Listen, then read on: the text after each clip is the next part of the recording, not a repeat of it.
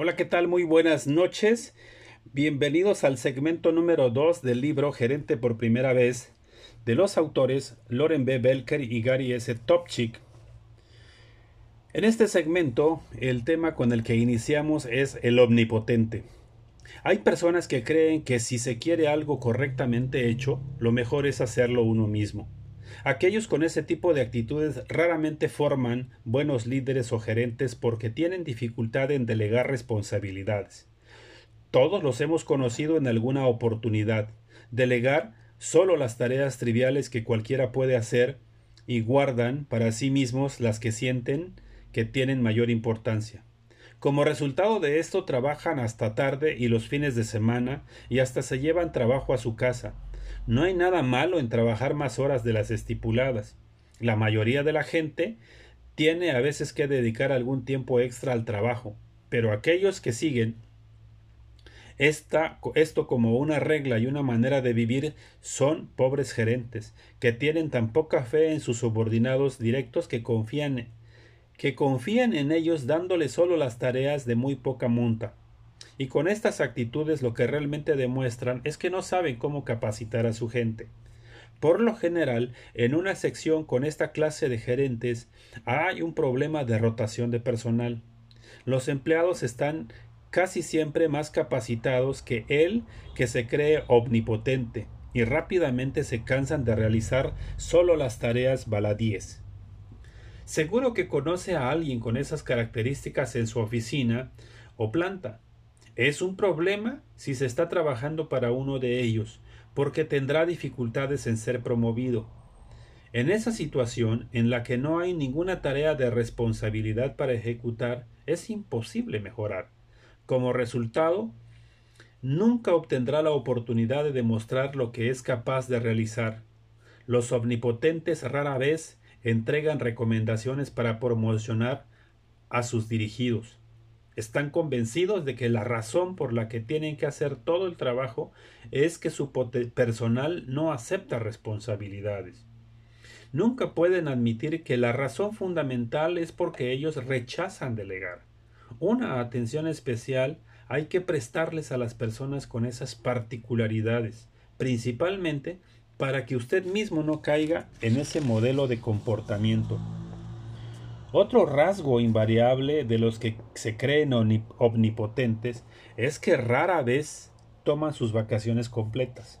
Solo descansan un par de días por vez, porque están convencidos de que la compañía no puede operar sin ellos. Y antes de partir, darán instrucciones específicas para que el trabajo debe ser guardado hasta su retorno. En algunas situaciones hasta dejarán su número telefónico donde se los podrán encontrar en caso de emergencia. Por supuesto, ellos definirán cuál podría ser la emergencia. Otro rasgo distintivo es que se quejarán con los familiares y los amigos. No puedo dejar fuera los problemas del trabajo por un par de días sin que me molesten. Claro que lo que no dicen es que eso es exactamente la forma en que ellos quieren que las cosas sucedan, porque los hace sentir importantes. Para algunos gerentes con este patrón de conducta, sus años de retiro suelen ser demoledores porque la palabra jubilación significa precisamente la evolución de su razón de vida y su dedicación al trabajo y su percibida cualidad de indispensables.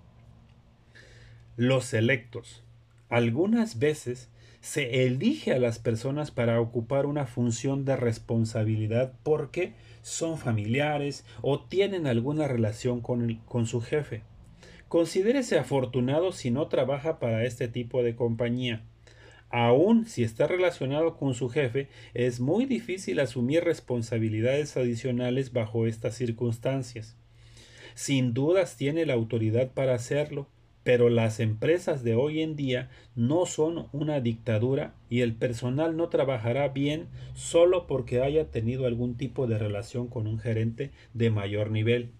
Entonces, si usted es el hijo del jefe o su hija o su amigo, realmente necesita probarse a sí mismo.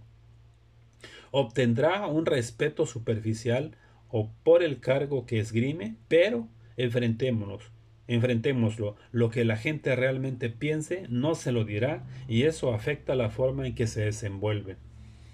En las mejores organizaciones no se elige a un individuo para un cargo gerencial a causa de su conocimiento técnico, sino porque alguien ha visto en él la chispa de liderazgo. Y esa es precisamente la chispa que debe comenzar a desarrollar. El liderazgo es difícil de definir. El líder es la persona con la que otros cuentan, la persona cuyos criterios son respaldados porque usualmente son razonables a medida que ejercite sus criterios y desarrolle la capacidad de tomar decisiones sensatas, estos se convertirán en una perpetua característica en usted. La fe en sus propias decisiones hace que se fortifique su poder. Esto alimenta su propia confianza y cuando confíe más en usted mismo, comenzará a ser menos renuente a tomar decisiones difíciles. Líderes son aquellos que pueden adentrarse en el futuro y visualizar los resultados de sus propias decisiones. Líderes son también los que pueden dejar de lado problemas de personalidad y tomar decisiones basadas en hechos. Esto no significa que ignoren los elementos humanos, jamás los ignoran, sino que siempre tratan con los hechos en sí mismos y no con la percepción emocional de la gente sobre esos hechos. A los gerentes los eligen para esa responsabilidad por una variedad de razones y si son válidas, la aceptación por parte de sus dirigidos será mucho más fácil de ganar. El siguiente tema de este segmento es el comienzo, su primera semana. Su primera semana en el trabajo como gerente será al menos diferente, y si es un estudioso del comportamiento humano, observará algunos desenvolvimientos sorprendentes. El momento de instalarse. No crea que todo el mundo estará feliz con la elección de un nuevo chiquillo en la cuadra. Algunos de sus compañeros de trabajo sentirán que ellos debían haber sido los elegidos. Podrían estar celosos de su nueva promoción y esperan secretamente que se caiga de cara al suelo. También encontrará a aquellos a los que a todo dicen que sí, e inmediatamente comenzarán a actuar por conveniencia.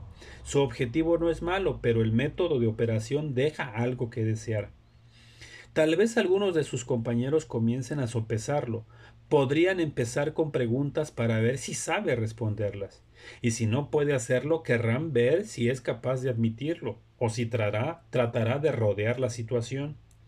Incluso algunos harán preguntas que saben que usted no podrá responder por el simple deleite de la diversión o para avergonzarlo.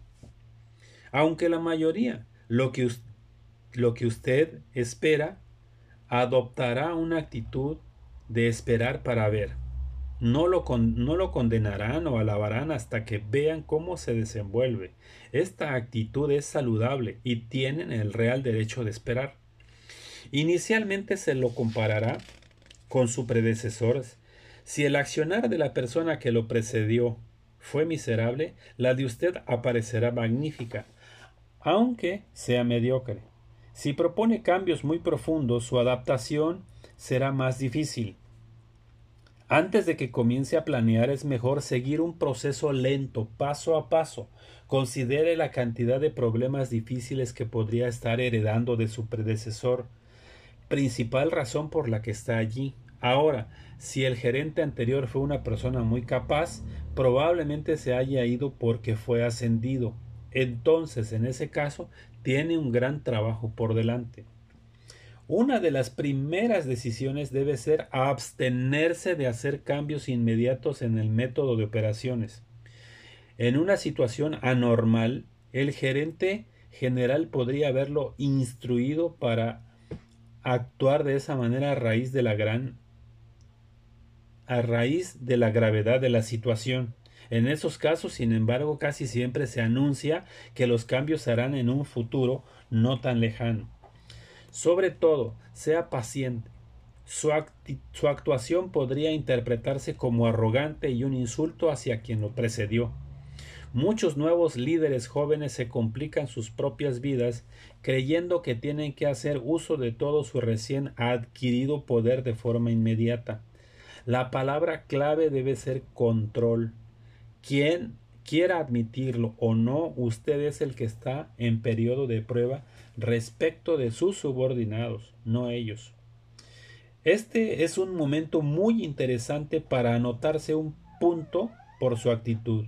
Muchos nuevos jóvenes gerentes se comunican bastante bien con sus superiores, pero en forma muy pobre con sus subordinados, aunque la verdad es que estos tienen mucho más que decir de su futuro que sus superiores.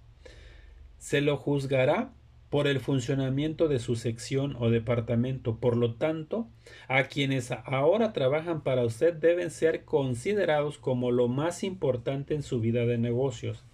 Créase o no, ellos son los más relevantes que el presidente de su compañía.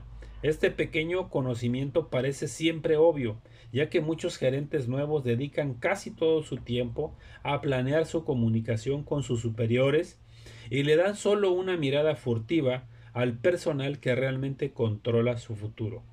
Hasta aquí la lectura de, de esta noche de hoy. Espero que se haya despertado el interés en ti y que continúes con el siguiente segmento. Muy buenas noches, mi nombre es Jorge Abraham Martínez.